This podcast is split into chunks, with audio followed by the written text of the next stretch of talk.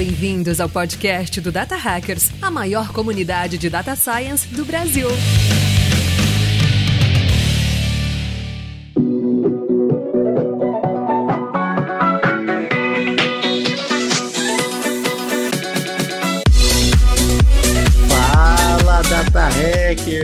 Tudo certo com vocês? Muito bem-vindos aí a mais uma live, mais um episódio, inclusive, Dessa vez aqui a gente está fazendo um teste aqui no nossa, na nossa live de transformar isso aqui no episódio. Então, se você está ouvindo aí depois do que a live aconteceu, ouvindo a gente no, no Spotify, sejam bem-vindos aqui também. O episódio vai ser, vai ser editado e tudo mais. Mas é claro que eu estou aqui nessa live hoje, mas não estou sozinho, né? estou muito bem acompanhado com essas duas pessoas aqui que a gente vai trocar uma ideia hoje aqui nessa, né, nessa live sobre carreira. Começando ela, né, que está aqui com a gente em todas as lives aqui fazendo presente, Monique Femi. Vem pra cá, Monique. Fala! Pessoal, como que vocês estão? É uma honra estar aqui no, nas lives do State of Data, né? Então é, é um prazer estar aqui com você, né, Paulo? Obviamente, né? Exatamente, mais uma live do State of Data aí com um assunto quente, muito bom aí, muito relevante para você que está querendo migrar de carreira, né, no próximo, no próximo ano 2024. A gente vai falar sobre a carreira de engenheiro de dados. Então, é um momento interessante de você poder considerar, né, essa carreira aí que é muito quente na área de dados, né? Inclusive, a gente tem mais engenheiro de dados aí do que cientistas de dados, com a segunda pesquisa do State of Data aqui no Brasil. E, Monique, para esse papo aqui hoje, né? Eu não sou engenheiro de dados, você não é engenheiro de dados, então vamos, tra vamos trazer quem manja, né? Vamos entender quem manja sobre carreira de, né, em engenharia. E aí trouxe ninguém mais, ninguém menos que nosso amigo André Sionek. Vem pra cá, Sionek. E aí, Sionek? E aí, galera, boa noite. Muito obrigado pelo convite de volta aí. Muito feliz em estar aqui de volta para falar umas besteiras aí, falar coisas que eu não entendo. e vamos lá, vamos lá. eu, eu já tô com o chat GPT pronto aqui para responder as perguntas. Duas coisas que a gente não pode deixar de falar nessa live. Primeiro, né, que é um dos assuntos que a galera do Slack mais comenta, né? Queremos saber como entrar na área de engenharia de dados. E segundo, que o Cionec é uma presença internacional aqui nessa live, né, Cionec? Exatamente. Cachê caro aí, Monique, desse, desse convidado nosso aí. Mega caro. Cionec, fala pra gente aí de onde você tá. Gente, eu tô em Londres. Estou em Londres fazem quatro anos trabalhando aqui com engenharia de dados. Olha, tá vendo? Atualmente você tá na útil, né, o, o Útil, correto. Isso. Tá como engenheiro de dados sênior aí, né? Estou como lead agora, na verdade. Olha aí, que beleza, lead. então vamos poder falar até de liderança aqui um pouquinho sobre a carreira de engenheiro de, engenheiro de dados. Olha que coisa legal, galera.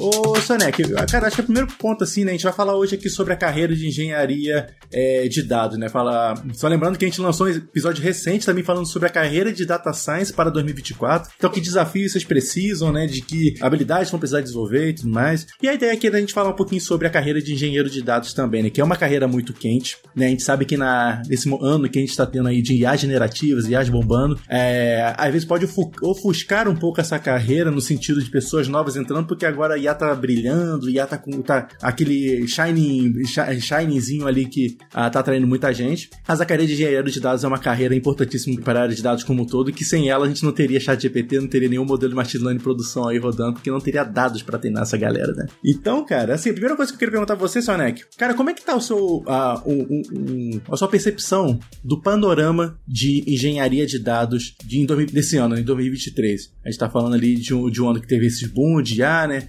Estamos num ano muito mais estável em questão de pandemia, tem um trabalho remoto, aconteceram muitos layoffs no ano passado, esse ano tiveram alguns ainda, né? Mas eu acredito que numa, numa frequência menor do que a do ano passado. Mas enfim, eu queria entender um pouquinho como é que foi a sua percepção aí do, do cenário de dados aí, cenário de engenharia de dados também.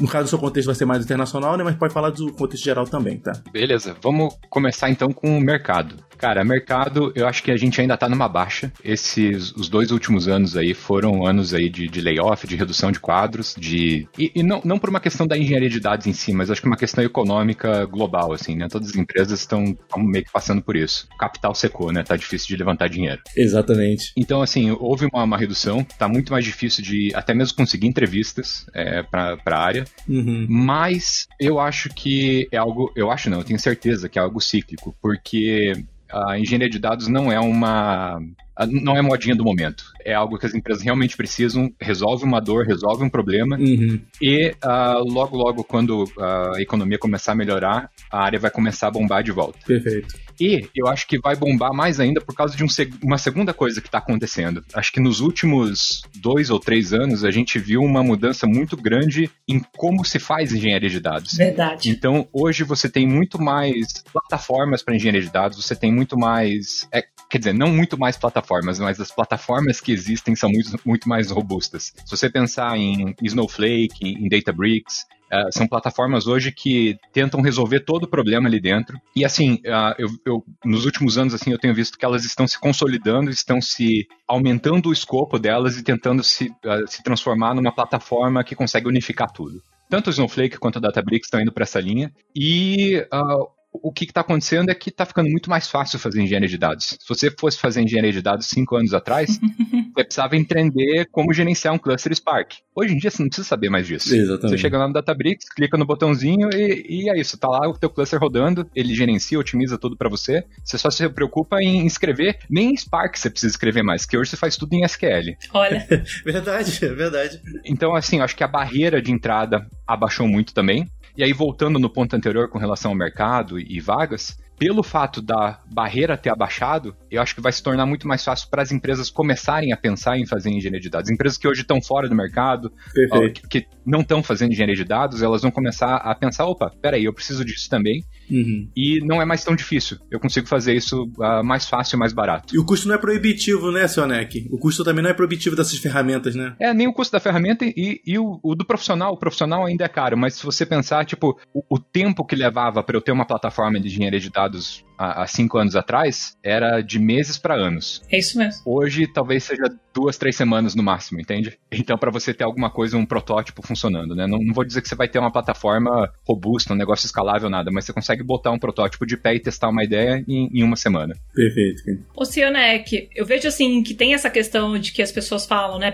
A gente está dentro da área de tecnologia, que as pessoas têm uma fotografia da época da pandemia, né? Onde foi todo mundo para dentro de casa, existia uma alta demanda dentro do ecossistema de tecnologia e de repente acaba a pandemia e eu percebo que, na verdade, a gente volta para o que é realmente normal, né? Uhum. E as pessoas ainda têm aquela, aquele certo é, apego àquele boom de profissionais, gente contratando dentro da área, principalmente de engenharia, né? E agora que a gente sai de uma pandemia e volta ali, teoricamente, pro, pro que é mais uhum. real e realista da, da, nossa, da nossa vida, né? Se tem essa, esse questionamento de se, ah, mas não tá contratando muito, ou tá contratando demais, ou é os, os layoffs, e quando a gente vai ver olhando uma expectativa do mercado, isso já era previsto de, de se acontecer. E aí você também pegando um gancho para falar sobre essa questão de antes era muito mais trabalhoso e agora você aperta um botãozinho, eu também percebi que as empresas agora também passou por uma fase em que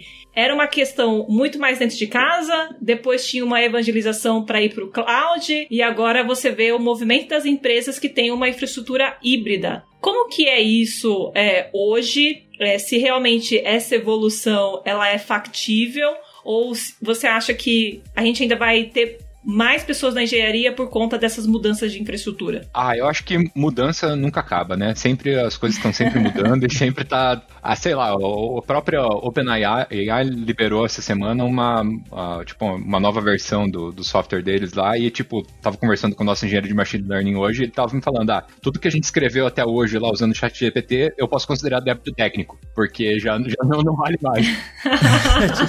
então, então, é, mudança uh, sempre tem. Mas, assim, assim, eu acho que as empresas realmente estão uh, se consolidando. Essa demanda por engenharia de dados é, não vai baixar, não. Uhum. É, e, e, você mencionou né, a questão de cloud, né? As empresas mudaram para cloud um tempo atrás. Então, eu acho que o que está acontecendo na engenharia de dados é mais ou menos a mesma coisa que aconteceu de on-premise para cloud lá 10, 15 anos atrás. Onde antes você precisava pagar para ter um servidor lá, é, pegar o servidor pelo ano inteiro, e daí você começou a poder fazer isso e, e pagar para ter o servidor ali por minuto e ficou fácil de, de fazer, né? Ah, com engenharia de dados está acontecendo a mesma coisa agora. Tá fácil de fazer, tá fácil de entrar. A barreira de entrada tá, tá muito baixa. Então isso é excelente, tanto para quem quer entrar na área, quem quer começar a trabalhar com engenharia de dados, está fácil de aprender, tem muito recurso e não é caro mais. Então uh, eu acho que isso vai baixar a barreira de entrada, de entrada tanto para os profissionais quanto para as empresas. Paulo, até comentando na última live, né, que o, o Laje trouxe aqui um pouco do recorte ali do State of Data, né, a gente tem ali o panorama de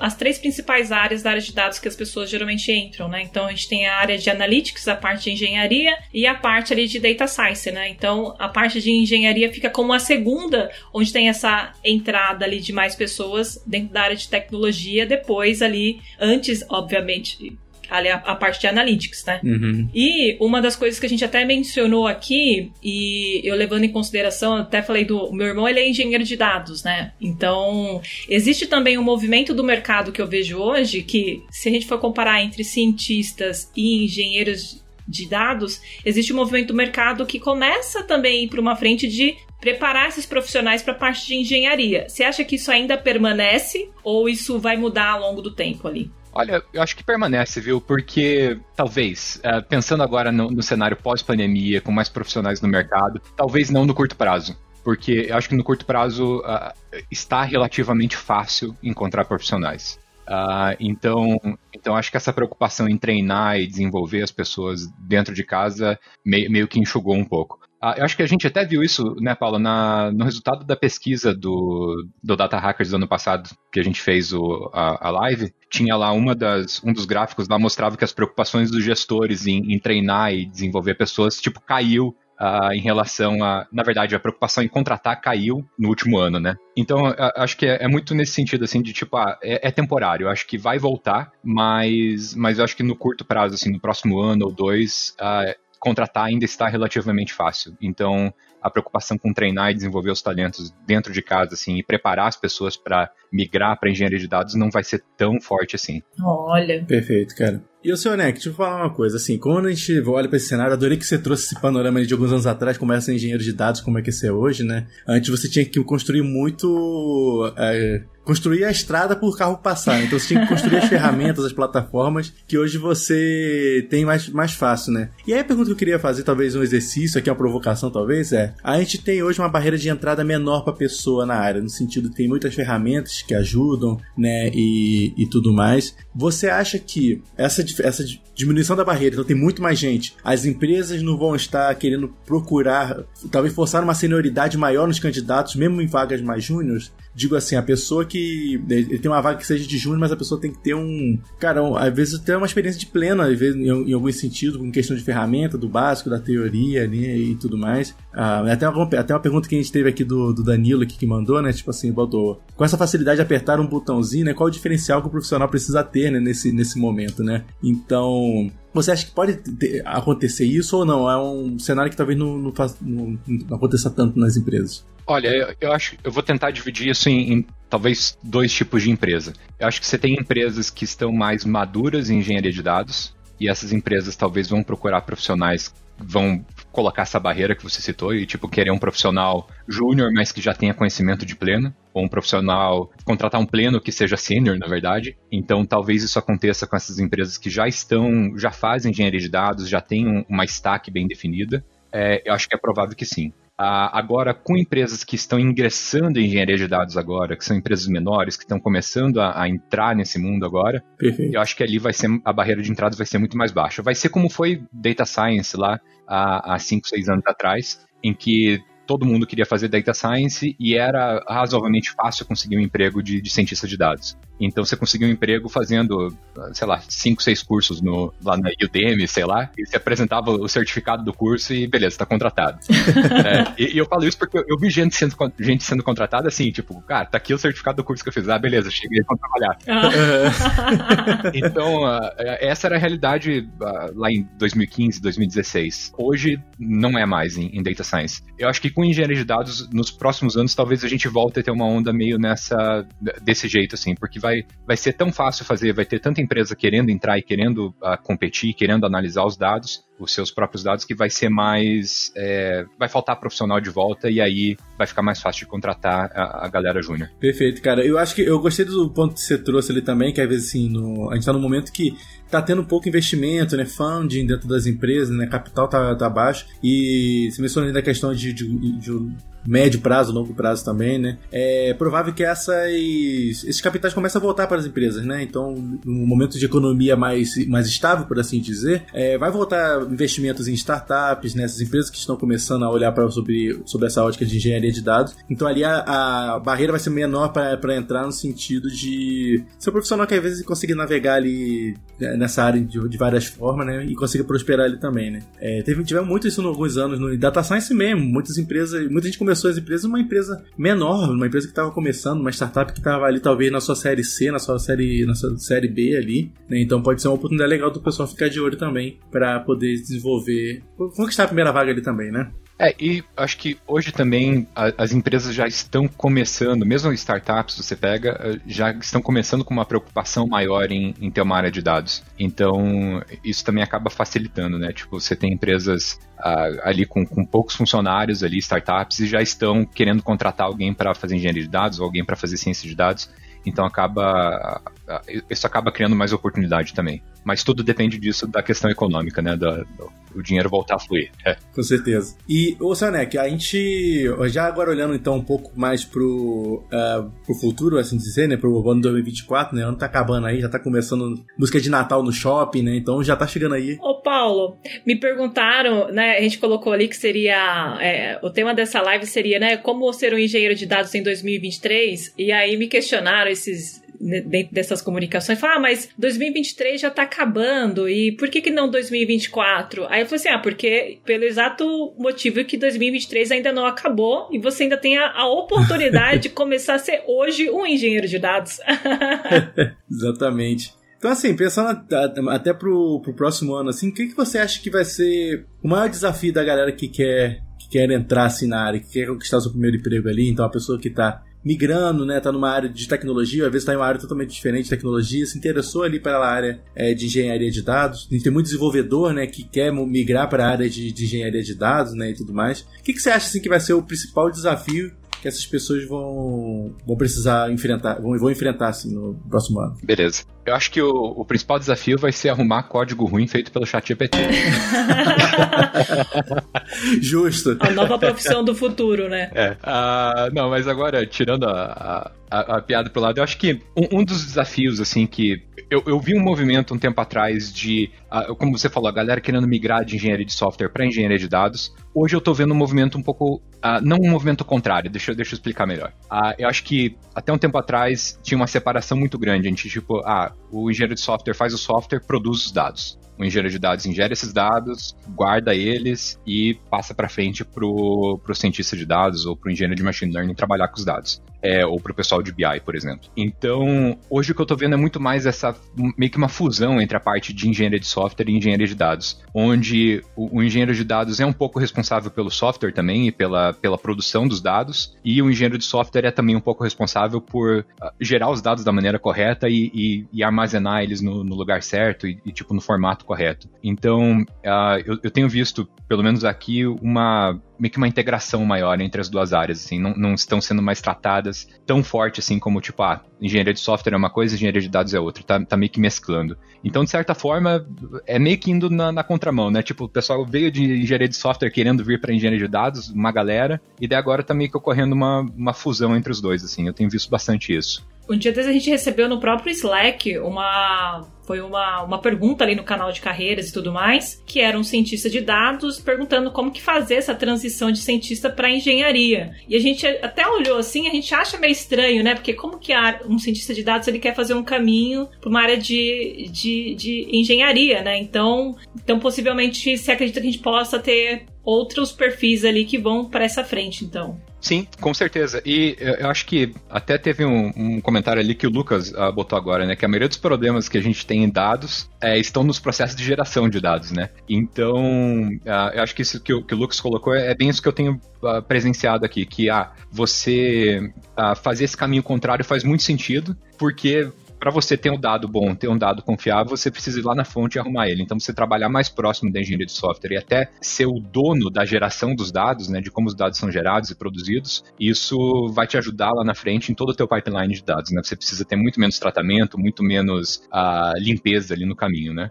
Perfeito. É, a Monique trouxe um ponto legal aí, né, que vai ter uma dúvida que o André colocou aqui também, que mas só que ao invés de ser um cientista de dados, né, ele tá querendo mudar de analista de dados para engenharia de dados, né? Então aí, André, fica a dica aí que tem como fazer, né? É possível fazer, fazer essa migração. Eu conheço vários, vários profissionais que fizeram migração entre áreas assim. Então, acho que o desafio que você trouxe assim vai ser é, comum ali para Dependendo da fase, do, do, papel que a pessoa exerce hoje, né, o Sonek? Se ele é um cientista, se ele é um analista, esses desafios vão, vão se manter os mesmos ali, né? Eu acho que agrega também, né? Acaba agregando na, na jornada, né? Então, por exemplo, o analista de dados ali, a partir do momento que ele tem também um background de, de engenharia, que é para onde ele quer ir, ele tem uma visão das duas pontas, né? É, se você tá no, já atuando na área de dados, você já tem uma vantagem sobre pessoas que estão começando agora na área de. na, na área do zero, né? Pra assim dizer. Uma pessoa que às vezes está numa profissão totalmente diferente. Então, você pode ter certeza, André, e qualquer pessoa que tenha essa dúvida sobre usar, é, fazer essa migração entre área, você já tem uma vantagem competitiva muito grande em relação a outros candidatos. Porque aquilo que você aprendeu, aquilo que você aplicou em ciência, em análise de dados, e analytics e tudo, arquitetos de dados, que o Marcos mencionou, não vai ser perdido quando você migrar para a área de engenharia. Na verdade, isso aí vai ser potencializado. Você vai se tornar um profissional mais diverso, né? um profissional que tem um leque maior de, de habilidades ali também, né?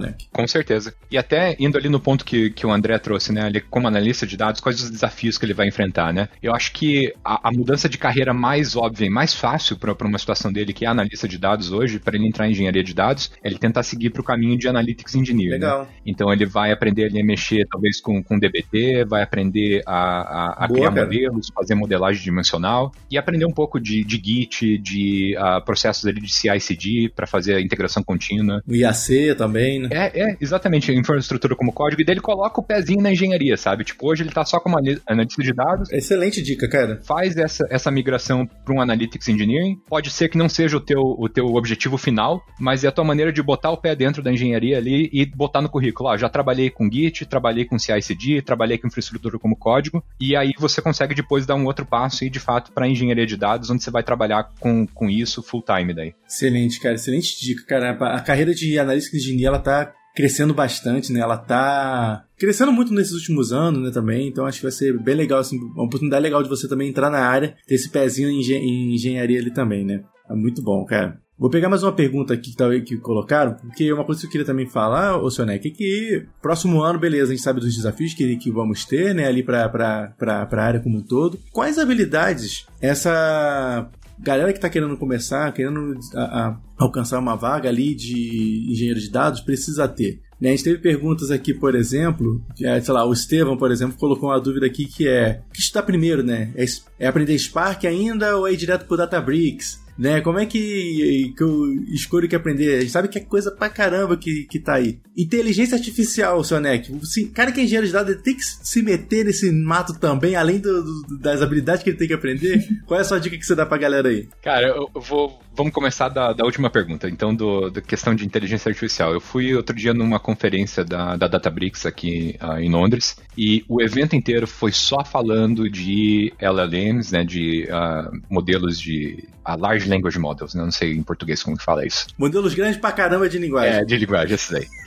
então, o, o, congresso inteiro foi só falando disso, e assim, a, a impressão que eu tenho é que eles estão botando dinheiro pra caramba nisso e estão apostando que esse é o futuro. E, e realmente eu acho que é o futuro, assim, mas tá naquela época de hype, né? De tipo, ah, chat GPT vai resolver tudo, é, vai resolver todos os problemas, e tá naquele negócio que é um congresso que vai lá o, o CEO da empresa, ou CTO da empresa, que não bota o dedo em código, ele vê lá falando do chat GPT, ele vê a demo lá falando que dá para fazer um negócio em 15 minutos. O famoso PPT, né? Os PPTs da vida.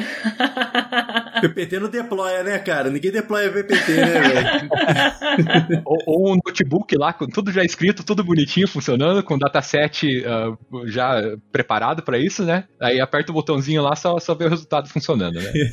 então daí, daí o CTO volta para a empresa e, e, lasca o chicote no, no, engenheiro de dados, no engenheiro de machine learning ali e fala, ah, eu quero chat GPT em produção. Então, Bom, eu, eu acho que vai ter uma pressão muito grande para tanto para engenheiros de dados quanto para o pessoal que trabalha com data science e uh, engenharia de machine learning para trabalhar mais com, com modelos de linguagem. Se, assim, eu acho que eventualmente você vai precisar aprender alguma coisa. Você não vai precisar aprender a fazer embedding, fazer vetorização, nada disso. Mas, uh, de certa forma, você vai precisar entender que dado que eu preciso para treinar um modelo de linguagem, ou que dado que eu preciso ter para executar o meu modelo de linguagem e, sei lá, usar o chat GPT, usar a API que já está lá, um modelo pronto, já pré-treinado, o que, que eu preciso ter para usar um modelo pré-treinado e, e, tirar os resultados que eu quero. Então, eu, eu acho que isso, uh, essa preocupação vai ser muito grande. E as pessoas vão precisar se envolver com isso de qualquer jeito, né? Uhum. De alguma forma vai ter algum tipo de interação ali com a tecnologia, né? Vai, vai ter. Um, por exemplo, que eu vejo, é, um, um, por exemplo, de dinâmica que eu tenho hoje ali na Hotmart, no trabalho hoje, com a, uma parte mais de engenharia, é a questão dos documentos que essas IAs usam para fazer um, um para juntar a resposta, né? Então, por exemplo, você faz um uso chat GPT para responder uma pergunta sobre um PDF, por exemplo. Então, qual é a melhor forma de eu colocar esse PDF em algum lugar para essa IA utilizar? né? Então, tem um trabalho de criar um pipeline de dados, de ingestão para aquele, aquele processo. Então, assim, acho que eventualmente vai ter um tipo de interação, né? Vai ter algum. esbarrar alguma coisa. Deixa eu até dar, dar um exemplo do que a gente faz aqui na empresa. A gente pega, por exemplo, artigos científicos e a gente usa, está usando hoje modelos aí de é, chat GPT da vida para extrair informações dos, dos artigos e identificar relações, por exemplo, ah, é, petróleo polui o ar. Então, a, e a gente está usando o chat GPT para isso. Então, você precisa ter uma pipeline para ingerir os artigos, para extrair o texto dos artigos, colocar eles no banco de dados, Aí, dali para frente, daí sim que o engenheiro de machine learning vai assumir, vai vetorizar isso e vai treinar o modelo, ou vai usar um modelo já pré-treinado para extrair os dados. É, ou para extrair os dados, não, para extrair as relações, né? Uhum. Então, eu acho que isso, isso sim vai ser muito necessário. Então, você trabalhar com texto, eu acho que uh, até um tempo atrás, na engenharia de dados estava muito na moda trabalhar com NoSQL, né? Então, vai trabalhar lá com, com áudio, com imagem, com vídeo. E eu acho que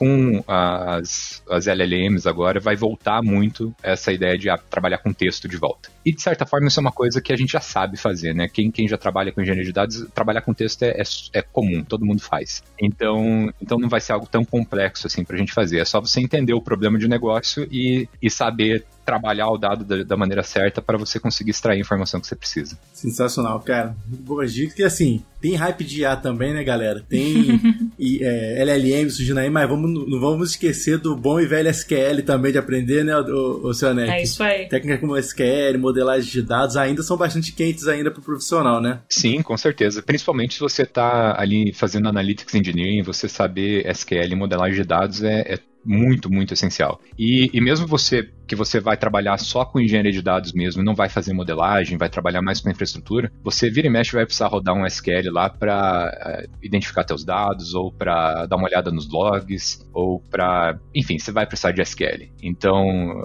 é, não, não tem como fugir. SQL é a melhor linguagem de programação que tem, cara. A melhor linguagem ali de, que, que existe. Só que não é linguagem de programação, né? É a melhor linguagem de programação que não é linguagem de programação, é. é exato, a melhor linguagem de programação que não é linguagem de programação.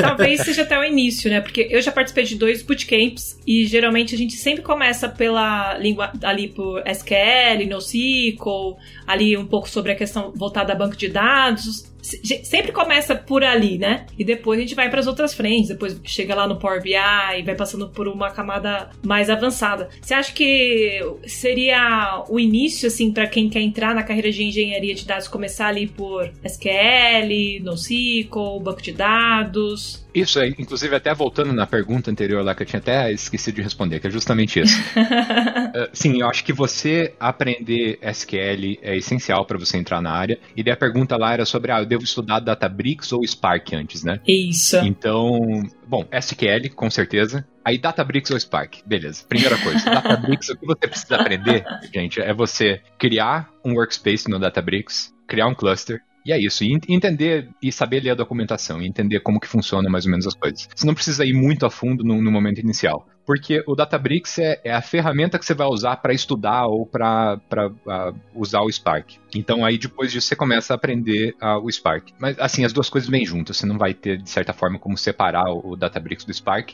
mas você consegue aprender Spark em outros lugares também. Você tem como rodar o Spark localmente na tua máquina, você tem como rodar o Spark na, na AWS, lá no EMR, por exemplo. Uh, então você tem outras alternativas para utilizar o Spark. Uh, o que a Databricks acaba fazendo é que ele traz um, um, conforto, uma facilidade, né? Você vai lá e clica no botãozinho e, e, e tá pronto o negócio. Ô, Sonek, aproveitando sobre essa questão do, dos cliques, né, das interfaces ali que ajuda, você acha que, por exemplo, a, a, o que uma outra habilidade que o engenheiro de dados precisa desenvolver bem é a questão de infraestrutura como código, né, ou IAC, né, e tudo mais. Você acha que ali, se a pessoa tiver que interagir com alguma coisa de Databricks, querer aprender Databricks, você acha que é um bom momento de aprender, de tentar aplicar, aplicar IAC ali na, na, no Databricks em si, ou você acha que não funciona também, você tem alguma outra dica? Olha, eu, eu, não, eu não aplicaria no começo, assim. Se você tá começando, tá estudando, eu deixaria IAC para um pouco depois, sabe? Perfeito. Até porque, uh, pensando assim no, no momento de, de, empresa, imagine que você entrou numa startup e você é o primeiro contratado para fazer engenharia de dados. A empresa ainda não tem, ou, está desenvolvendo um MVP, ou, ou, não tem um produto, não tem, não achou o market fit ainda,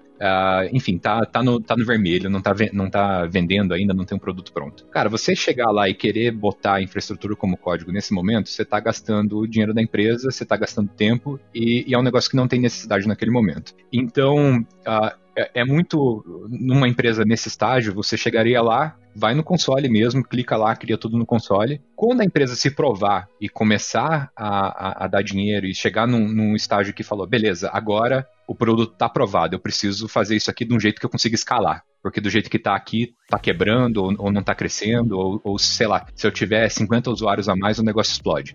Então, é nesse momento que você tem que parar e falar, beleza, agora eu preciso fazer isso aqui do jeito certo. Então aí você começa a se preocupar com a infraestrutura como código, aí você vai se preocupar com fazer toda a parte de, de redes na AWS, fazer, você começa a se preocupar com segurança. Uh, no começo, assim, você quer prototipar. Então, o Databricks é ótimo para isso, Excelente. prototipar, porque você chega lá e, e, cria o teu protótipo, cria o teu, uh, o teu MVP ali sem esforço, né? E, e com custo baixo. Legal, cara.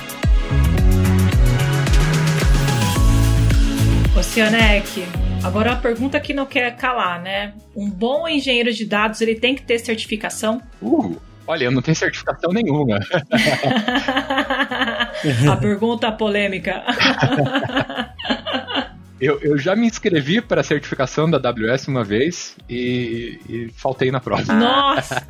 Sabe por que eu pergunto? Porque eu vejo a galera, principalmente voltada à parte de engenharia de dados, ou até mesmo empresas que fazem esses processos de formar novos engenheiros de dados, tem essa evangelização ali da própria certificação, né? Mas a gente sabe que existe uma, um mar vermelho entre você saber e estar atuante e ter a consciência de, de realmente saber mexer na ferramenta e você ter a certificação, né? Então, a pergunta que não quer calar, qual que é o seu ponto de vista quanto a isso, né? Olha, eu acho que não. Eu, na hora que tô olhando o currículo de alguém para contratar, eu não olho para certificação. Na verdade, talvez se for assim o primeiro emprego da pessoa, aí talvez tenha algum valor. Uh, mas, mas mesmo assim eu vou olhar muito mais para o projeto e, e para o que ela já fez. Então uh, ela botou um GitHub, botou o link no currículo para um projeto que ela fez, alguma coisa assim. Uh, isso tem muito mais valor do que a certificação em si. Mas aí uma pessoa que nunca trabalhou na área de dados, que está ali se dedicando, se esforçando, isso faz sentido então a certificação ali para essa pessoa? Sim, para você entrar no mercado, sim, vai, vai ser um diferencial. Ah, entendi. Se eu estiver olhando alguém que não tem certificação, principalmente na fase olhando o currículo, né? Você está olhando alguém que uhum. não tem certificação nenhuma, trabalhava, sei lá, num escritório de advocacia e está querendo aplicar para engenharia de dados. Aí você vai olhar, opa, peraí. E aí você olha alguém, ah, trabalhava no escritório de advocacia, mas tem três certificados. É, é, é meio que óbvio a escolha ali, né? Entendi. Não, isso é bacana, cara. Legal que você trouxe também um ponto, o, o Soné, que é uma dúvida que, que a gente viu aqui. Você falou da Databricks, né? A Databricks é uma plataforma ali que você tem na, na nuvem, né? Uhum. Eu acho que uma dúvida comum que o pessoal pode ter é cara, qual que eu escolho para começar a aprender? Tem a IGCP, tem Azure, tem AWS, tem Databricks. Faz sentido, tipo assim, é uma escolha que a pessoa tem que ficar se preocupando sobre qual plataforma vai usar. qual é a sua dica que você dá sobre, sobre plataformas e ferramentas na nuvem? Eu acho que tem que se preocupar um pouco. Porque, de certa forma, a plataforma que você resolver aprender é a plataforma onde você vai conseguir emprego depois. Então, sei lá, se você resolver aprender SAS, não sei se vocês lembram do SAS. Super. Nossa. Quem não lembra?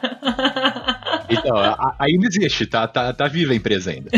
É, então, se você resolver aprender SaaS hoje em dia, eu vou te dizer que o teu mercado de, de, de, trabalho, a tua, o escopo que você vai ter, a quantidade de empresas que vão trabalhar com SaaS vai ser muito limitada. Então, isso vai reduzir muito as tuas oportunidades. Então, assim, escolher entre GCP, Azure e AWS, qualquer uma delas, eu acho que hoje em dia vai, vai fazer sentido. Eu, eu pessoalmente, eu, eu trabalho com a AWS já faz vários anos. E assim, eu, eu, tenho até medo de, de, mudar de nuvem, sabe? De, porque eu, eu, gosto tanto da eu já sei usar tantas coisas lá que, que eu falo, nossa, putz, se Olha. tiver que migrar um dia para GCP, eu acho que eu, eu vou. Eu, eu migro de empresa, mas não migro de nuvem, sabe? Olha. Deus me dibre, né, cara? é louco.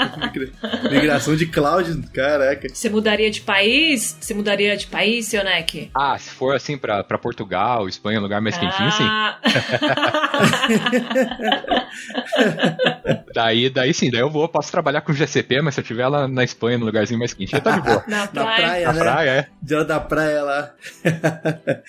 Mas, ô, senhor Neck, talvez uma, uma lógica que a pessoa possa fazer é de na mais popular, né? A AWS é uma que é muito usada por startup né, e tudo mais. Né? Se tiver que escolher uma, talvez... Eu acho que assim, a AWS e GCP seriam as mais uh, populares. Azure, ela é popular, mas ela, ela é mais popular com empresas grandes, com grandes corporações, assim, se você for pensar. Então, uh, geralmente porque essas empresas já tinham lá o pacote da Microsoft, já compravam Excel, Word, etc. e daí Sim, a, a, Microsoft chegou lá e falou, ah, por que, que você não migra para nuvem? Tá aqui a Azure, você compra de mim também. Ô, Sionek, uma coisa que eu percebi muito assim, trabalhando com consultorias na área de dados é que geralmente, principalmente essas empresas são muito grandes, elas sempre tem mais de uma, né? Sempre são duas em específico. Também. Elas nunca ficam refém ali de uma única nuvem, né? Então eu acho que isso também pode ajudar, né? Indo pra uma frente pra uma outra, né? É, eu, eu tenho um pouco de dúvida se elas não ficam. Se é para não ficar refém de uma única nuvem, ou é porque tinha duas áreas da empresa e elas começaram a trabalhar meio que ao mesmo tempo, uma fez GCP, outra fez AWS, e aí ficou nessa bagunça.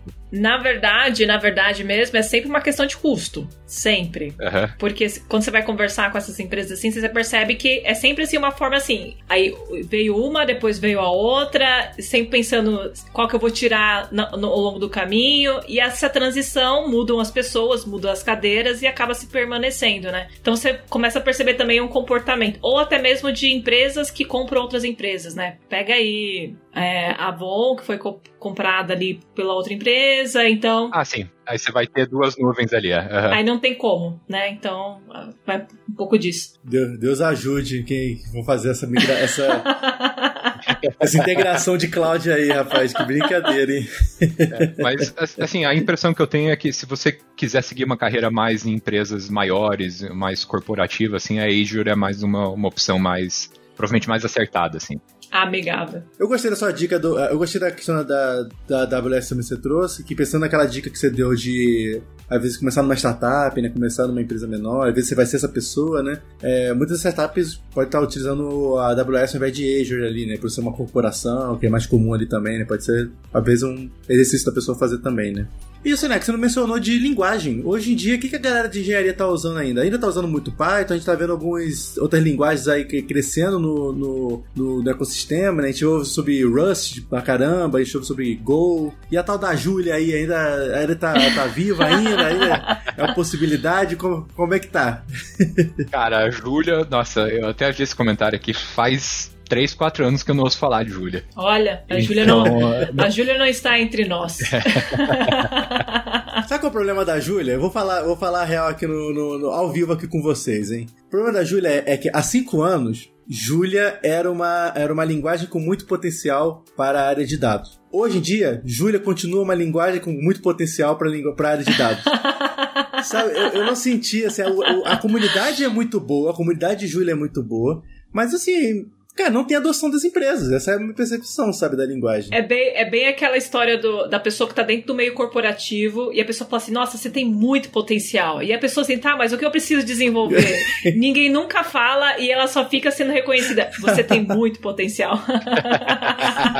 a promoção nunca vem. A promoção não vem, ninguém consegue desenvolver. Olha, eu, o que eu tenho visto, assim, escala eu tenho visto cada vez menos. Olha. Porque, de certa forma, escala meio que virou somente empresas muito grandes que precisam ter muita performance, ou pipelines bem uh, com, com, performance alta e geralmente com streaming é que estão pedindo escala. Então eu tenho visto um, um declínio em escala. Python aí é, é, o favorito. E eu tenho visto empresas pedindo Rust já como, como critério de, Olha aí, de no, no, currículo, sabe? Então esse é um movimento que eu comecei a ver agora esse ano. Tipo, até então eu já tinha ouvido falar, tipo, a Rust para engenharia de dados e tal, uh, mas, mas não tinha visto nenhuma empresa pedindo. E agora, tipo, faz o quê? Umas duas semanas, uh, um recrutador entrou em contato comigo falando: olha, a gente tá contratando tal, é, engenheiros que, se você trabalha com Python, tá ok, mas o nosso stack é em Rust e a gente não tem problema em treinar você. Olha! Então, assim, é, essa é uma mudança uh, positiva, assim, que eu tô tô vendo com Rust. E, e assim, existe uma percepção entre o, o, pessoal de engenharia que Rust é uma linguagem moderna, assim. Então, é, não sei, talvez a moda pegue. Eu ouço isso também, ouço isso também. Na parte de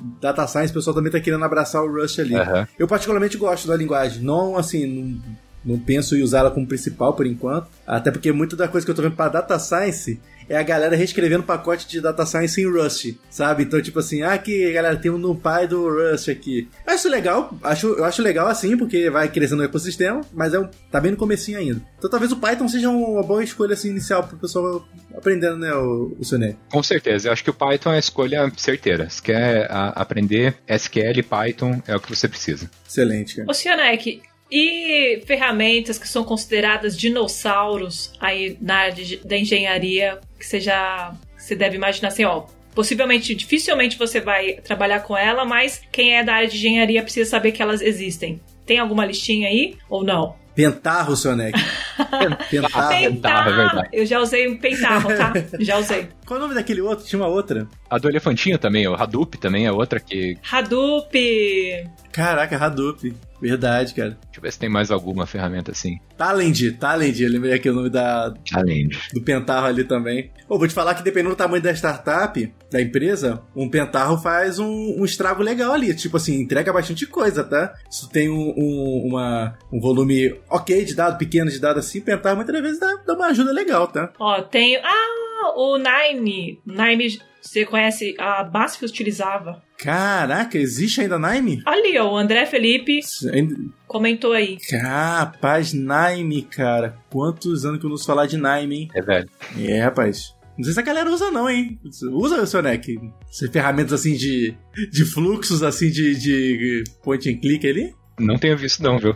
É, né, velho? Acho que é complicado. Tem empresa grande que utiliza, tá? Sério? Eu, quando eu utilizei o Nine foi em 2019. E quem usava era uma empresa bem grande, assim. Olha aí. Depois eu conto nos bastidores as histórias. no After eu conto. Muito bom. Ô, Sonek, a gente tá se aproximando aqui do, do, do, final da live, mas assim, eu queria que a gente não saísse daqui sem falar de um ponto, que é assim, dicas que você dá pra, de aprendizado pra galera, né? Pra quem que tá querendo saber um pouquinho aí, um pouquinho dessas ferramentas que a gente falou, dessas habilidades que a gente desenvolveu. Quando a gente está falando de um ambiente, aí muita gente perguntando aqui como é que está o mercado de, engenharia de dados em Londres, né, o mercado internacional também. Essas habilidades, elas mudam muito, essas ferramentas que a pessoa aprende aqui para aplicar no contexto do Brasil muda muito de uma um, um, contexto internacional. Queria que você aproveitasse esse momento aí para você falar um pouquinho sobre como é que essas ferramentas se aplicam e dica de conhecimento aí para galera aprender um pouquinho também. Não muda nada. Acho que o mercado internacional é exatamente igual ao mercado brasileiro. É, o skill que você precisa ter aqui é igual ao skill que você precisa no Brasil, com a diferença que você precisa falar inglês. Então, pega tudo que você precisa saber para uma empresa brasileira, bota o inglês em cima e é isso. É, com, com relação a, a, dicas, assim, eu acho que. Bom, posso passar alguns livros e a gente. Não sei, vai ter um post depois com, com compilado do, da live, alguma coisa assim? Aqui a gente faz, gente joga no crono e a gente produz. Beleza, eu posso passar uma, uma lista de, de livros legais aí. Então, tem, tem um livro muito bom chamado Agile Data Warehouse, que é pra, sobre data modelagem de dados. Então, ele pega todas as ideias lá do, do, do Kimball, por exemplo, e Putz, esqueci o nome do outro cara agora. Mas são, são dois tipos de, de modelos de dados. Ah, esqueci o nome do outro cara. Sim, o Kimball e o. Tá, até o final da live eu lembro o nome do outro. é, mas enfim, ele pega os dois e, discute, tipo, ah, em que situação que um é melhor que o outro, é, e dá exemplos práticos, assim, realmente, tipo, exemplos mesmo. Então o livro tem exemplos de, ah, como que você faz uma uma modelagem, sei lá, uma Slow Change Dimension, por exemplo. Só, só um ponto aqui rapidinho, Zonek. Lembraram aqui o nome aqui pra gente, o Bill Ilmon. Ilmon, isso, isso aí. Esse Olha, vocês são demais, hein? Valeu, galera. Valeu. Valeu, valeu. Então ele, ele vai discutindo isso, daí falar, putz, como que você faz uma, uma slow change dimension do tipo uh, ah, 1, do tipo 2, etc. Então você tem as diferentes situações em que você pode usar elas, como que você uh, cria um star schema, como que você cria aquele esquema mais uh, tipo Snowflake, assim. Então, esse livro é muito bom. Vou, vou passar para vocês depois para vocês botarem lá. E eu acho que mais indo pro lado de engenharia mesmo, tem o livro do. Putz, é bem famoso. Vou, eu vou lembrar o nome aqui. a gente lembra até. Até o final a gente lembra. Mas, mas enfim, é, tem, tem. Ah, The Pragmatic Programmer, isso. Ah, olha! Ah, boa, ótimo, esse livro é muito bom. É, o tipo, o, o programador pragmático, acho que seria em português, né? Isso. Então, esse livro é, é excelente, livro com ótimas dicas, assim, são, é um livro para engenharia de software, mas se você quer seguir na área de engenharia de dados, ele tem várias dicas, assim, de como você lida com problemas que você vê no dia a dia em software. E você está fazendo engenharia de dados, você está lidando com software, então você aprende a resolver vários desses tipos de problemas, uh, assim, então é um livro que eu super recomendo também, li. E te fala como lidar com, com prioridades, como lidar com, com produto. É muito bom enfim, é, é, muito bom. Não só para engenharia de dados, hein, galera? Galera de data science aí, galera de analista de dados é um, é um livro bom de, de pra você ter na vida, assim, como carreira de tecnologia, que ajuda muito a gerar esse, esse músculo ali, né, de você, sabe, priorizar, negociar as coisas, assim, é muito bom mesmo esse livro. E aí, bom, Data Hackers, né? Como sempre, comunidade, as, as lives, as, os podcasts. Obrigada. Ô, Soneca, em questão de portfólio da galera, o pessoal perguntou muito sobre é, de, de, como montar um portfólio, né? De engenharia de dados, assim. O que, que você recomenda? Gitzão mesmo ali montando? Onde a galera procura projetos, assim, para montar Vamos começar a montar um portfólio interessante. O que que, com o que, que se parece um portfólio interessante, na sua opinião, né? Acho que é bom legal a gente falar também. Vamos lá. Primeira dica, vai no chat GPT, bota lá. Eu quero entrar na engenharia de dados, não sei o que lá, tarará, me ajuda com um, dando um exemplo de um projeto que eu posso desenvolver para botar no meu portfólio. Olha aí. E não, não só um, pede para ele dar lá 10 exemplos, aí você escolhe um uhum. e, e, começa a trabalhar. Então eu acho que a, a, parte mais difícil que tem assim é, beleza, ah, eu quero fazer um projeto. Que projeto que eu faço? Qual projeto? Aí você trava naquilo e nunca começa. É isso. Então, vai lá no chat GPT, o chat GPT te responde, você começa a trabalhar, daqui a 15 minutos você tá fazendo projeto já. Pô, maneiro, cara. Então, mas, mas acho que assim, é Git, bota no Git, aprende a usar o Git, tipo, aprende a usar o Git não de, tipo, ah, criar o projeto inteiro, faz um commit com o projeto inteiro e sobe lá. Não. Começa o projeto do zero, cria o um repositório, cria uh, o README, faz o, o commit pro README. Cria, sei lá, a, a, estrutura dos primeiros arquivos ali, instala as dependências tal, comita. É, vai usar, sei lá, Poetry no, no Python para gerenciar as dependências. Boa. Aí pega, faz a configuração do Poetry, comita isso. Aí pega, vai criar o primeiro script para fazer alguma coisa, vai lá e comita. Ah, agora preciso voltar lá e mudar tal coisa, outro commit. E vai fazendo isso e, e faz isso como se você estivesse trabalhando mesmo numa empresa, porque isso vai dar robustez assim pro teu projeto e vai mostrar, pô, essa pessoa não só sabe fazer o projeto, como sabe usar o Git também, entende? Interessante. Então, isso é interessante. O Sionek, a melhor pergunta da live aqui. Sionek, como faço para te mandar meu currículo? Gente, vou André arroba útil.co.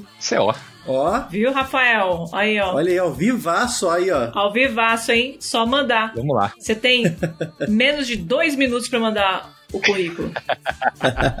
Não pensa muito. Então, André, arroba útil, U-T-I-L.co. Isso aí. Sensacional.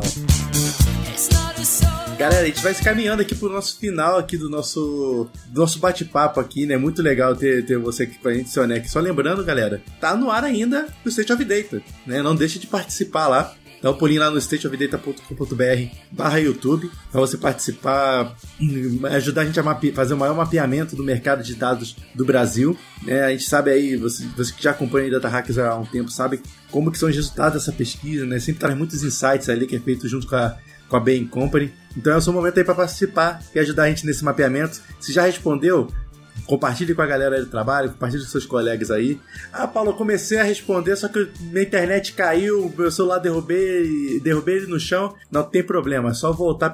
Se você voltar pelo dispositivo que você estava usando, você continua respondendo as, as, perguntas do questionário. Então você consegue continuar é, de onde você parou. Na semana passada chegou um pedido lá na minha mesa dizendo que tem algumas canecas aí, tem umas, algumas coisas que vai rolar a partir das próximas lives para sortear pra galera. Então, se você ainda não preencheu, compartilha bastante ali a pesquisa, divulga a pesquisa aí nas suas redes sociais, porque toda a comunidade Data Hackers conta com vocês e a gente tem uma meta ali para superar o número de respostas que a gente teve da edição do ano passado. Exatamente, exatamente. Sonek, onde que a galera te acha aí, que quiser te seguir seu trabalho, que quiser te acompanhar aí, o, o, o, que você compartilha nas redes sociais, onde que a galera te acha? LinkedIn ou sionec.com. Aí é facinho. Aí, ó. Pô, olha aí, ó. Cai direto. Mas já comprou o domínio, todos os Sionec da vida, ninguém mais vai poder usar isso também. é todo Sionec. Cai direto no, no Medium lá. Tô, vira e mexe, tô publicando alguns artigos lá. Não é difícil achar o Sionec, viu? Pois é, pois é. Tem muito conteúdo legal que ele compartilha, galera. Então segue o Sionec aí nas redes sociais, aí no, no LinkedIn. Bem bacana de você acompanhar o trabalho que ele tá fazendo aí. O, o cara compartilha a comunidade já é vários anos também aí. Então não deixa de seguir, não. E se você ainda não conhece, não faz parte do Data Hackers, dá um pulinho lá no datahackers.com.br para você conhecer a comunidade. Se quiser se, é, se inscrever na nossa newsletter semanal aí, só ir no datahackers.news que você consegue ter acesso aí a uns conteúdos curados aí para te ajudar na carreira, nessa busca aí de se tornar um engenheiro de dados no próximo ano, ou quem sabe ainda esse ano, né? Então, obrigado pela participação de todo mundo. Monique, se despedir da galera? Bora se despedir. Se você perdeu o link aí da pesquisa State of Data, tá aqui na descrição dos comentários, aqui embaixo. Então, você pode acessar aí a qualquer momento e compartilhe bastante a pesquisa. E foi um prazer estar aqui com vocês. Obrigado, viu, Cionek? Aí que o, o fuso horário eu sei que já tá muito tarde e você tá aqui com a gente compartilhando aí o conhecimento. Não, tá de boa. É um prazer estar aqui. Muito feliz em participar de volta aí com vocês. E Bom, obrigado, me convide de volta. com certeza, com certeza. Com certeza. Olha só, semana que vem tem mais live ainda do State of Data aí. Eu, eu não vou falar nada do assunto ainda pra você, mas ó, tá excelente o conteúdo da próxima live. Então não deixe de se inscrever no canal do Data Hackers pra você participar aqui ao vivo com a gente também. Beleza? Galera, até o próximo episódio. Valeu demais, hein? Até mais, pessoal. É, abraço.